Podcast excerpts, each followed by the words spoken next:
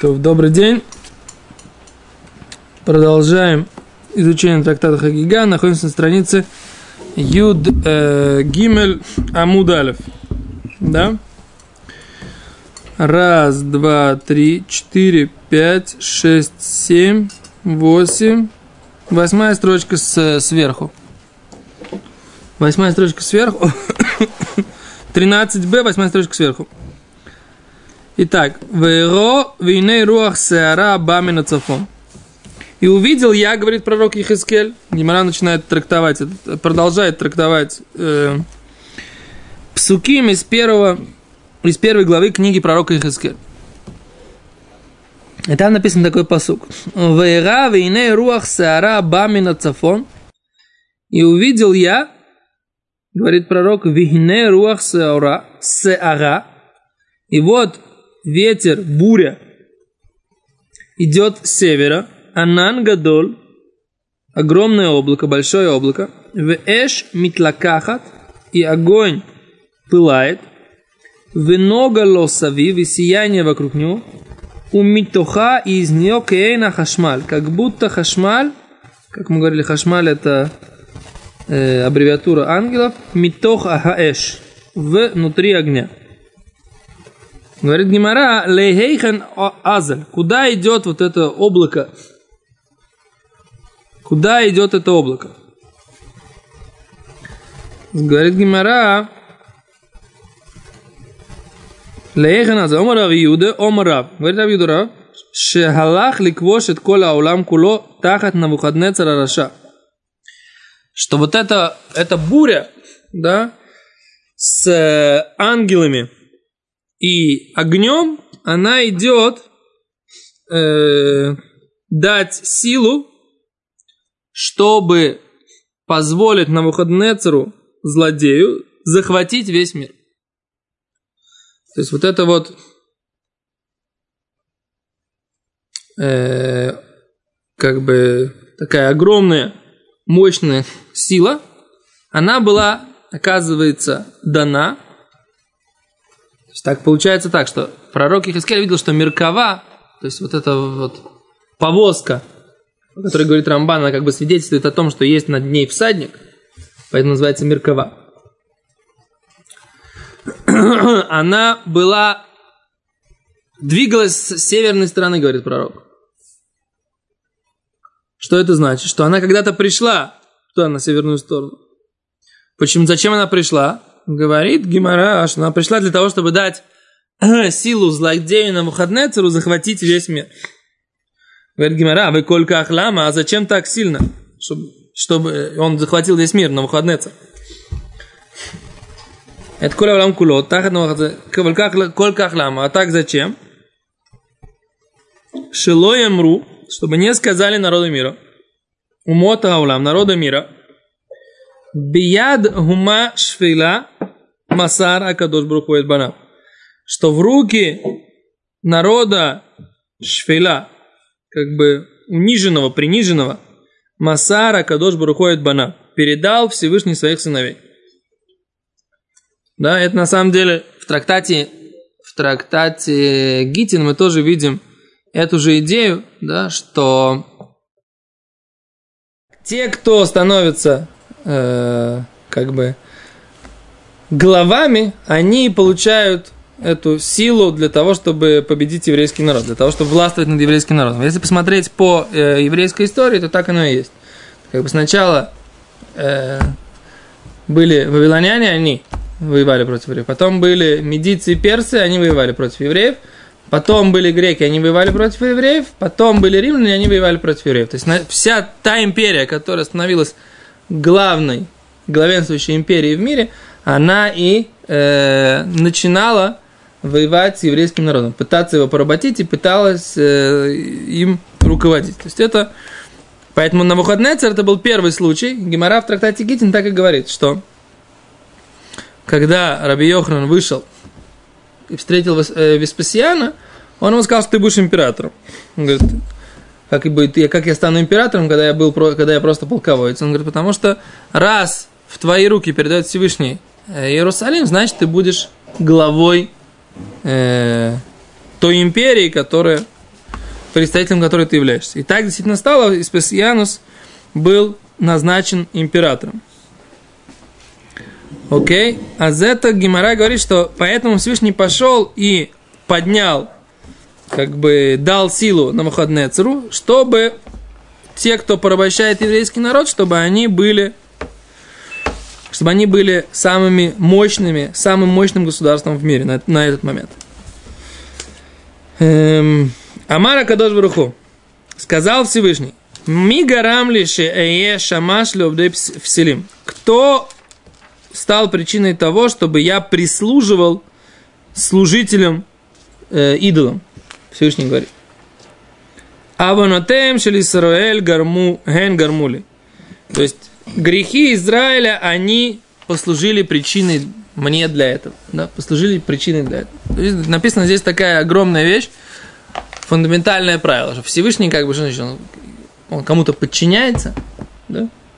Что значит, как, что значит, его заставил еврейский народ, грехи еврейского народа заставили его прислуживать ну, если идолам, э, прислуживать служащим идолам. И Аверот влияют о, Ефе. А тоже здесь написано, что мицвод и авирот, еврейские э, заповеди и еврейские грехи, да, влияют на как, каким-то образом в духовных мирах так, что как будто бы Всевышний должен подчиняться вот этому вот.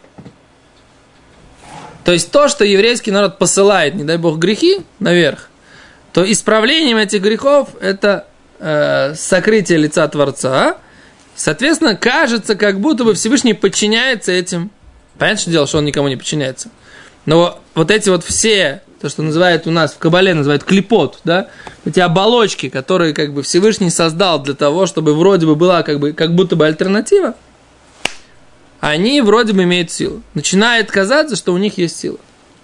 Это понятно? Это тоже здесь написано в Геморе, да, что клипы, клипы, она здесь она имеет силу за счет грехов еврейского народа. Да?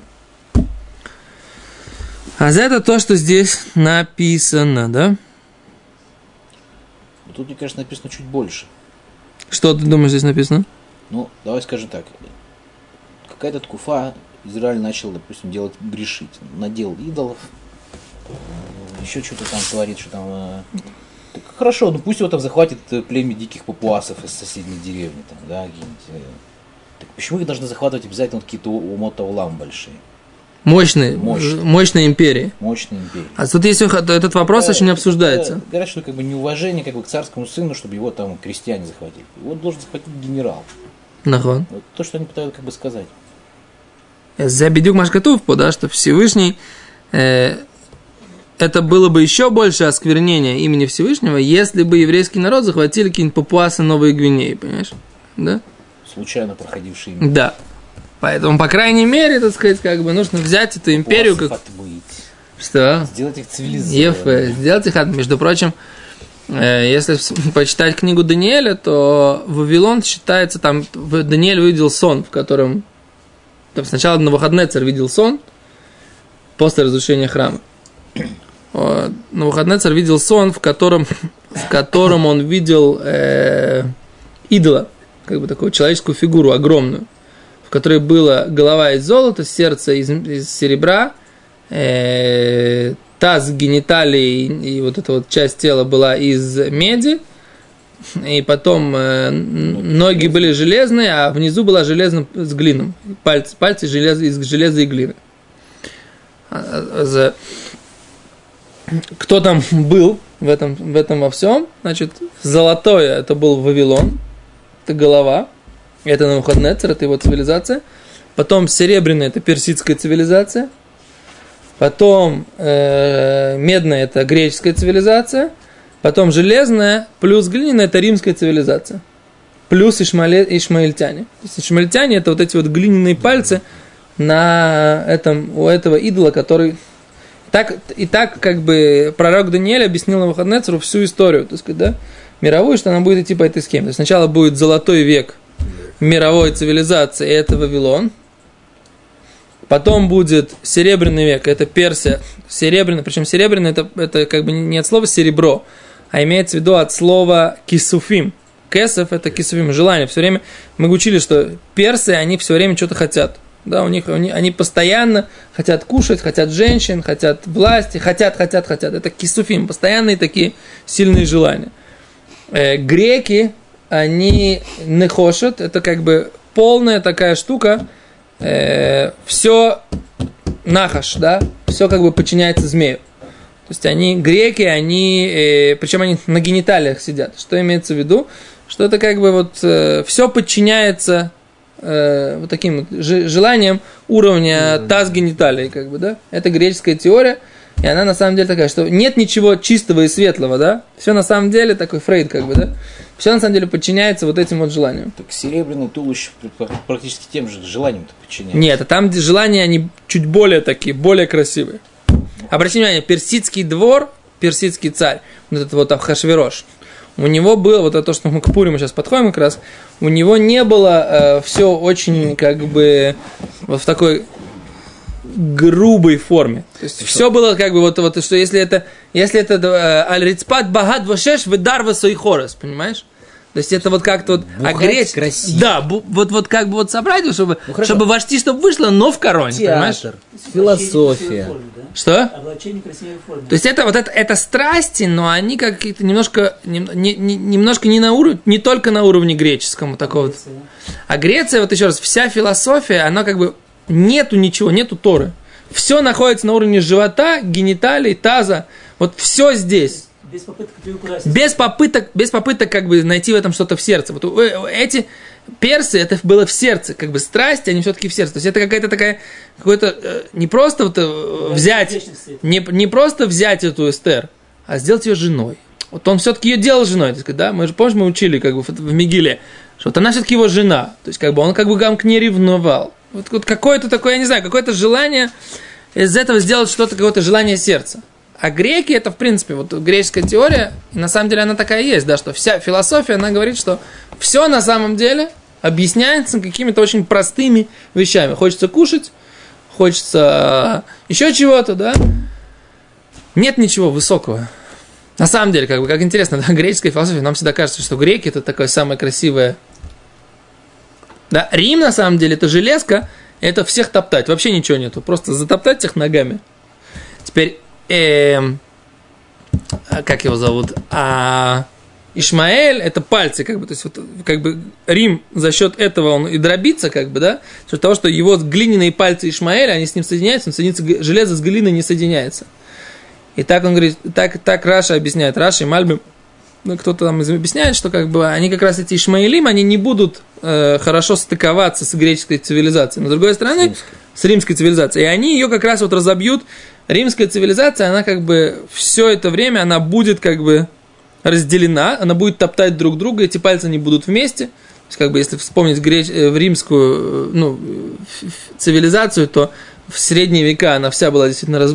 все время между собой, да, и как бы что ее раз... будет разбивать, это э, ишмаилитская культура. Так э, пророк Даниэль видел, как объяснил на, на выходные. И пророк Даниэль потом тоже видел это деление на четыре царства.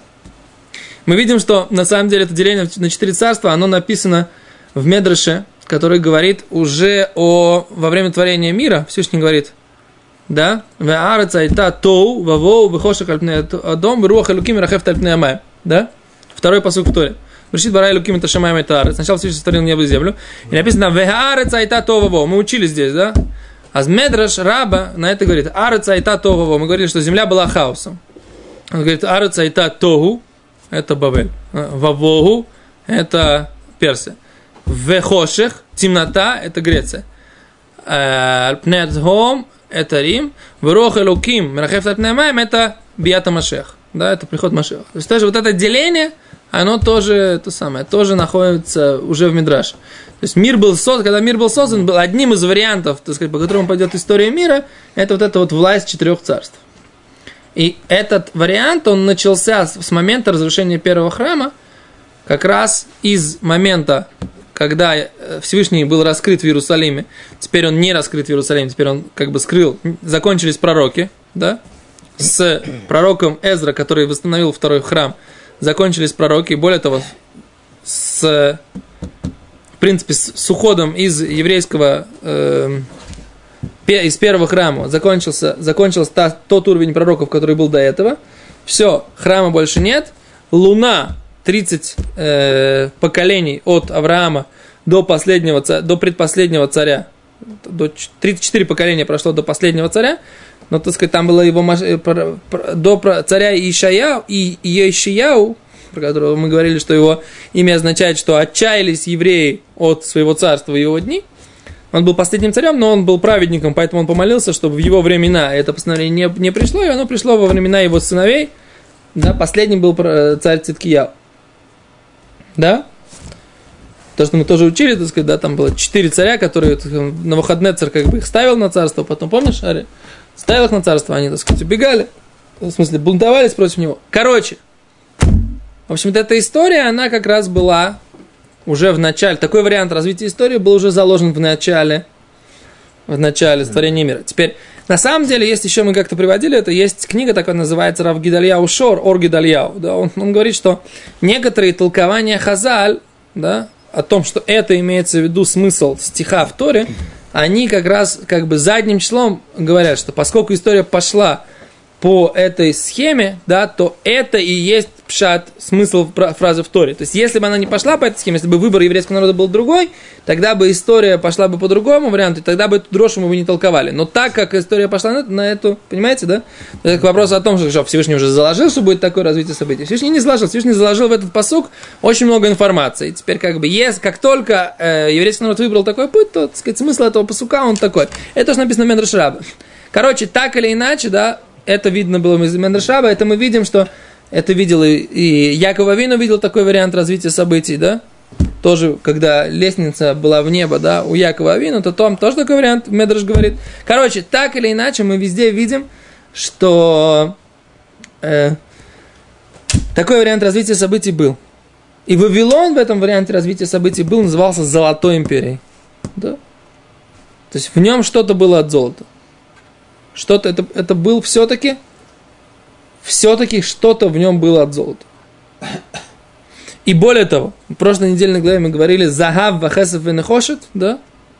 Что в храме, да, переносном, там использовали «Загав кесов венехошет», говорит храм, говорит Медраш, для того, чтобы лихапер искупить, что необходимость изгнания в, от Вавилона, от Персии и от Греции. Рима нет. Железа не было в храме. Железа в храме не было. Глины не было в храме. То есть вот то, что можно было исправить, это только то, где была какая-то духовность. В Риме, да, уже духовности нет, только затоптать все духовное. Да? Бавель хотели, они хотели какого-то правовое государства, хотели какого-то каких-то нормальных отношений. Всех уважали, обратите внимание, когда они порабощали, они, не, они ставили наместника из этой же, из этой же, из этой же страны и относились вполне лояльно к, к порабощенным. Между прочим, кстати, римляне тоже. Римляне, кто-то не начинал бунтовать, они, они его не топтали. Кто-то начинал бунтовать, его топтали полностью. Но Навуходоносор, на самом деле, тоже евреи вынудили так к себе относиться. Китцер, в общем, так вот, Вавилон был как бы золотым веком, Греция серебряным, нет, Персия серебряным, Греция медным, а Рим железным. И мы находимся на самом деле вот в этом, в конце римского изгнания. Мы, наха... Пятки. мы находимся в конце римского изгнания, и вот это вот как раз мы видим, что вот это вот э, соединение железа грим- римской цивилизации с глиной, с э, ишмаили- ишмаилитской цивилизацией, она не, не контачит. Нет между ними, они не могут соединиться. Смотрите, как происходит. Германия принимает, Германия при... Германия принимает этих беженцев, они устраивают там террористические акты, убивают э, этих самых немцев же, так сказать, раскатывают их машинами, как бы, да, бунтуют, насилуют, и т.т. и т.п. Как бы они не клеятся друг с другом. Немцы делают вроде им добро, которое они как бы никогда в жизни никому не делали, тоже такая, да. Вдруг немцы стали такой, как бы, гуманной нацией, что с ними случилось? Да, с каких-то пор немцы, которые всегда были таким, как бы, захватчиками и этими самыми, да, теперь они как бы за, за демократию, за то, чтобы всем предоставить, их вроде бы как бы, они научились на, на евреях, да, что это плохо. Теперь они, так сказать, э, пытаются сделать арабами, а арабы им плюют в лицо. Это как бы вроде такой очень э, если посмотреть с глобальной исторической точки зрения, нелогичное поведение. Часто нам кажется, ну да, вроде бы эти политики принимают решения конъюнктурные для теперешнего момента. Если взять глобальный зум на это все, то получается, что это не очень смотрится. В общем, вот так вот. Давайте на этом сегодня остановимся. Без Раташем. Э, завтра без Раташем продолжим. Счастливо.